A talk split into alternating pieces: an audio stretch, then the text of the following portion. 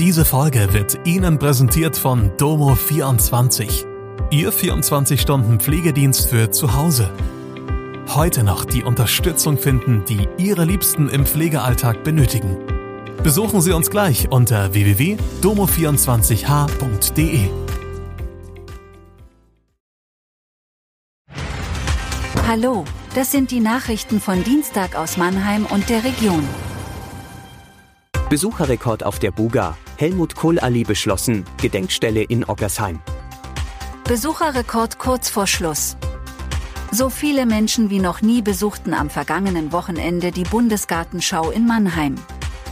Mehr als 46.000 Besucherinnen und Besucher erkundeten die beiden Areale.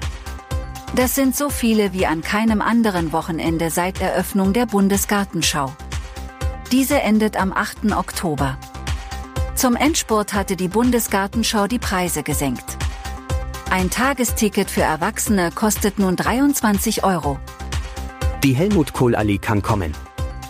Der Stadtrat Ludwigshafen beschloss den Bau der neuen Stadtstraße am Montag. Fünf Minuten dauerte der Tagesordnungspunkt, der die Weichen für die Zukunft der Ludwigshafener Innenstadt stellt. Jetzt kann die Stadtverwaltung die Arbeiten in Auftrag geben.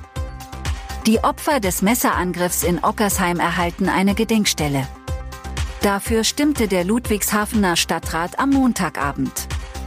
Er folgte damit einem Vorschlag der Stadtverwaltung. Im Oktober vergangenen Jahres starben bei dem Angriff im Stadtteil Ockersheim zwei Menschen.